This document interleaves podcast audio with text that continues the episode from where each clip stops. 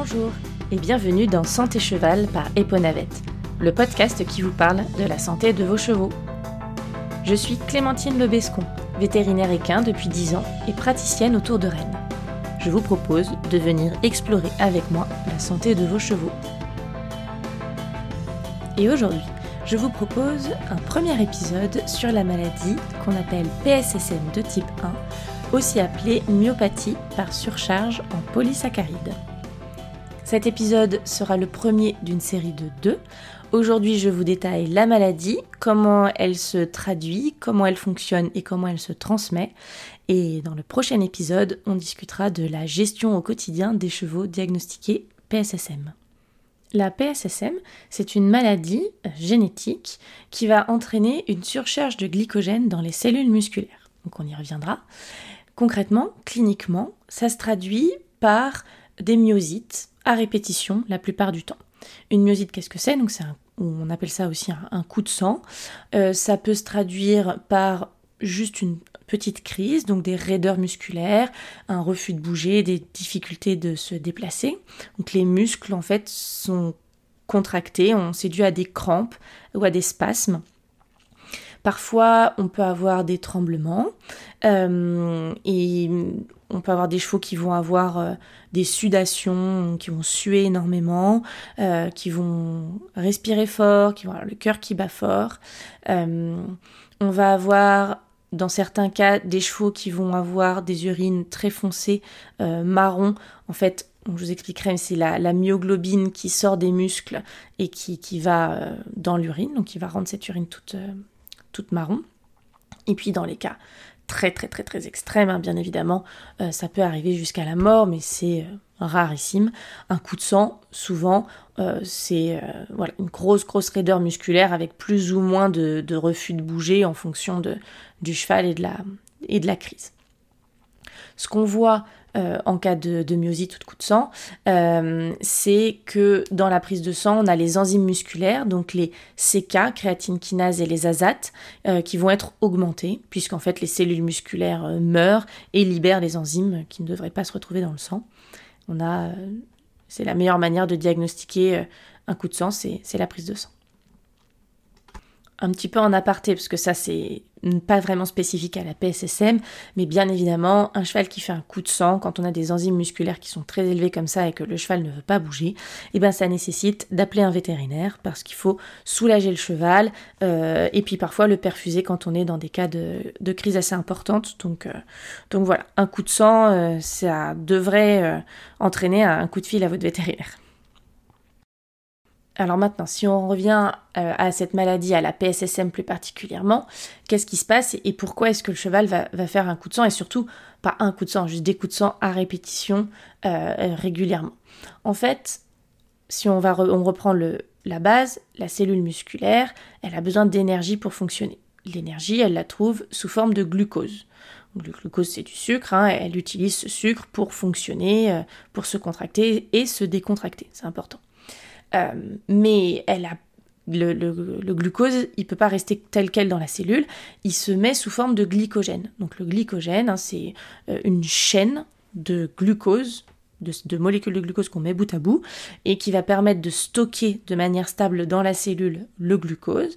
Et donc la cellule, en fonction de, son activité et des moments de la journée, ben, va soit fabriquer du glycogène pour stocker du glucose dans la cellule et avoir des réserves, soit euh, détruire le glycogène pour pouvoir libérer des molécules de glucose qui vont directement être utilisées pour que la cellule utilise de l'énergie pour fonctionner.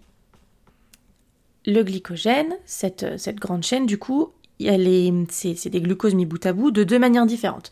vous imaginez une longue chaîne, comme un collier de perles, où on va euh, accoler les uns les unes aux autres les molécules de glucose, et cette longue chaîne linéaire, on, dit que les molécules de glucose sont liées avec des liaisons alpha 1-4. Donc 1-4, c'est celles qui font euh, notre beau collier de perles, la grande chaîne longue. Mais le glycogène, c'est également du glucose qui est ramifié à partir de cette grande chaîne. Donc il y a une grande chaîne principale et à partir de là, on colle d'autres chaînes qui partent au milieu de cette première chaîne principale.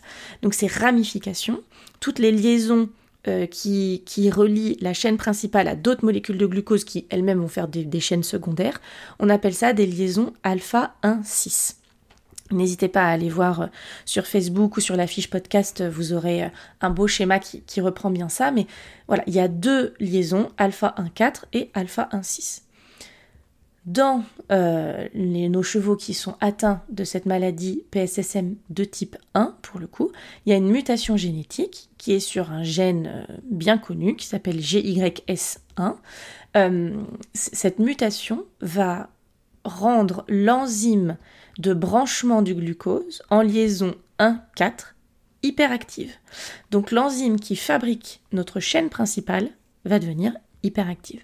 Et là, ça va entraîner plein de conséquences. La première chose, c'est que la chaîne de glycogène globale va être anormale. Elle va être monobrin presque, on va avoir juste une seule chaîne, il va y avoir moins de ramifications qu'il devrait y en avoir en 1,6, parce que fait l'enzyme est tellement euh, euh, hyperactive qu'elle utilise le glucose et qu'elle va faire une, grande chaîne linéaire. Euh, et, donc le glycogène déjà va être anormal en lui-même, il n'aura pas une structure typique et normale. Ce qui fait que vous imaginez que donc on fabrique du glucose en rajoutant des perles, mais on rajoute des perles à ma chaîne principale et normalement à toutes mes chaînes secondaires. Sauf que là, comme j'ai qu'une seule chaîne principale, enfin quelques chaînes secondaires, mais, moins que habituellement, et eh bien quand je vais avoir besoin d'utiliser mon glucose et donc de, de couper mon glycogène pour pouvoir sortir du glucose, au lieu de pouvoir le faire à plein d'extrémités différentes, puisque j'ai plein de ramifications, et eh bien là, il n'y a qu'une seule, ou que beaucoup moins dans tous les cas de d'extrémité où on va pouvoir récupérer du glucose. Et donc en fait, euh, les cellules musculaires ne vont pas pouvoir utiliser le glucose comme elles en ont envie, bien qu'elles aient beaucoup de glycogène à l'intérieur d'elles. Juste le fait que la structure soit pas, soit pas la même. Et donc, la cellule musculaire, elle va être en déficit énergétique. Elle, a, elle a du glycogène, elle a la réserve, mais elle ne peut pas l'utiliser comme énergie. Et l'autre chose, c'est que euh, tant que cette enzyme de, branchement du glucose est, active, elle va inhiber les amylases, donc l'enzyme qui va venir détacher le glucose, qui va venir casser ce glycogène. Puisque en, général, ou on va dire normalement, dans un cheval euh, qui n'est pas euh, qui n'a pas de mutation, eh ben la cellule musculaire, elle est soit au travail et du coup, là, on a besoin d'énergie, on a besoin de casser le glycogène pour avoir du glucose et donc c'est les amylases, ce sont les amylases, pardon, et, toutes ces, enzymes de, dégradation du glycogène qui vont venir fabriquer du glucose, enfin détacher du glucose. Et donc, il n'y a pas besoin de fabriquer du glycogène. À ce moment-là, on est dans une phase où le muscle utilise l'énergie, donc il n'y a pas besoin de fabriquer des réserves. Et à l'inverse, quand on est dans une phase de fabrication de réserve, et eh bien là, c'est l'enzyme de branchement du glucose qui est active et qui va donc inhiber euh, l'enzyme qui va détruire euh, le glycogène. C'est voilà, euh, elles fonctionnent à deux moments différents. Et donc là, c'est toute une question de, de molécules dans la cellule. C'est assez compliqué, mais voilà, l'idée c'est que quand l'une fonctionne, l'autre ne fonctionne pas et inversement. Et donc là, on repasse sur nos chevaux PSSM avec la mutation, et bien comme cette enzyme, elle est hyperactive, elle ne laisse pas la place, entre guillemets, euh, à l'amylase, à l'enzyme de dégradation du glycogène, et donc les cellules musculaires sont encore plus en déficit énergétique parce que non seulement ils n'ont pas beaucoup de boue, ils peuvent récupérer du glucose, mais en plus, l'enzyme qui devrait leur fournir du glucose eh ben, euh, est inhibée par cette, euh, cette enzyme mutée qui est hyperactive. Voilà, c'est un petit peu euh, compliqué, mais en fait, une fois qu'on comprend ça, eh ben, ça aide à comprendre tout le reste. Et c'est comme ça qu'on va pouvoir comprendre euh, pourquoi certains facteurs vont être déclenchants chez les chevaux PSSM de crise de myosite.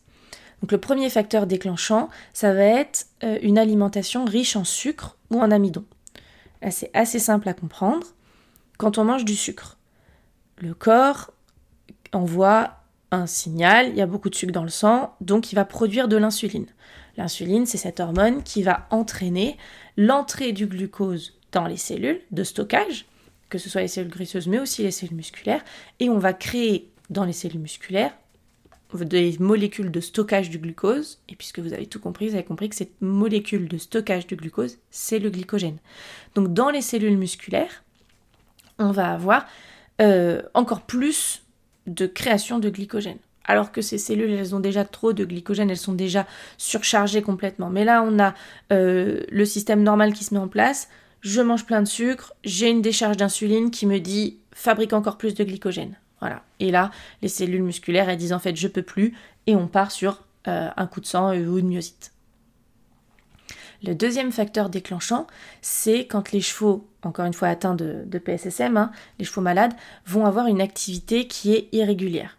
En fait, ce qui se passe, c'est que pendant le repos, votre cheval, de manière logique, il travaille pas, le corps en profite, se dit chouette, euh, c'est le moment de faire du stock pour que au moment où j'ai besoin d'énergie, eh ben, j'en ai. Donc on est dans une phase où pendant le repos, on stocke du glycogène et derrière, le cheval a besoin d'utiliser euh, son glycogène euh, pour, une, pour, pour, euh, pour courir, pour se mettre à galoper parce qu'il y a eu un lutin dans le pré et que du coup ça lui a fait très très peur, ou parce qu'il a besoin d'aller travailler avec vous un exercice, et bien du coup il a eu pendant toute sa phase de repos une grosse phase de stockage de glycogène et alors là, pareil, euh, grosse surcharge, le muscle n'est pas capable de l'utiliser, il a trop de glycogène dans, ses cellules et donc on part sur une myosite. Retenez bien ça, l'alimentation riche en sucre et une activité irrégulière, ce sont deux facteurs déclenchants qui s'expliquent par le mécanisme d'action et sur lequel on va pouvoir jouer après. Encore une fois, je vous retrouve dans le deuxième épisode.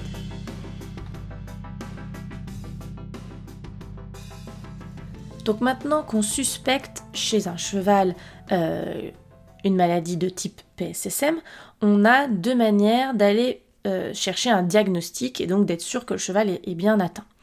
D'abord, il y a le diagnostic génétique. C'est assez simple. Une prise de sang, ça permet de, permet de connaître les deux allèles du cheval et on va aller chercher la PSSM de type 1 et uniquement de type 1 puisque c'est la seule sur laquelle on connaît euh, le gène responsable de la mutation. Donc GYS1. Si le cheval il a deux allèles normales, alors il est sain. On n'est pas sur un problème, euh, on n'est pas sur une maladie PSSM de type 1. En revanche, si le cheval il a un allèle muté, on va l'appeler P, donc si le cheval il est NP, donc un allèle normal, un allèle malade, ou PP, deux allèles euh, mutés, alors ce cheval va être euh, malade et il va développer des signes cliniques de la maladie PSSM. Euh, on y reviendra, mais la deuxième manière de faire un diagnostic quand on a des suspicions comme ça sur des chevaux qui font souvent c'est des myosites à répétition ou des myosites alors qu'ils auraient vraiment pas dû en faire ou à un âge très jeune alors que voilà euh, un cheval entre guillemets normal n'aurait pas dû en faire, on peut aller faire une biopsie musculaire. Donc là concrètement, bah, on, prend un bout de muscle du cheval, on l'envoie au labo qui va regarder euh, les, cellules avec un colorant spécial et il va mettre en évidence, le labo, une surcharge en glycogène. Il va dire, bah, vos cellules, il y a beaucoup trop de glycogène à l'intérieur. Et là, on va dire que effectivement le cheval est atteint d'une maladie euh, de, euh, surcharge en glycogène. En revanche, on parle de PSSM donc, mais on ne sait pas si c'est de type 1 ou de type 2. Le type 1, c'est celui qui est génétique issus de cette euh, mutation du gène JIS1, JYS1. Et la type 2, bah, c'est le reste, c'est-à-dire ceux où on trouve effectivement euh, trop de glycogène dans les cellules musculaires à la biopsie, mais qui sont euh, dont, les, cet allèle spécifique n'est pas muté. Alors, il y a une composante génétique dans le PSSM de type 2. On commence à trouver des tests sur Internet, mais ils n'ont jamais été prouvés et validés scientifiquement. On ne connaît pas encore le ou les gènes, très probablement les gènes, responsables euh, de la maladie qu'on dit PSSM de type 2. Et donc tout ce que je vous raconte, et en particulier la suite de la génétique, c'est vraiment spécifique à la PSSM de type 1. Vous l'aurez compris depuis le début de cet épisode, la PSSM de type 1, c'est une maladie génétique qui donc se transmet aux descendants, puisqu'elle est inscrite dans le code génétique du cheval. C'est une maladie génétique qu'on dit autosomale dominante. Ça veut dire qu'elle est sur un chromosome qui n'est pas sexuel, donc qui se transmet ni sur le X ni sur le Y. Euh, et elle est dominante. Dominante parce qu'il suffit que le cheval ait un seul allèle muté, donc qu'il soit NP, normal, un allèle normal, un allèle euh, muté, pour développer des signes cliniques de la maladie. Et ensuite, c'est une maladie qui se transmet sur un mode qu'on dit codominant, c'est-à-dire que les chevaux PP, donc qui ont les deux allèles mutés, PSSM vont être plus malades, vont avoir des signes cliniques plus forts que les chevaux qui sont seulement mutés sur un seul allèle, donc ils vont être NP.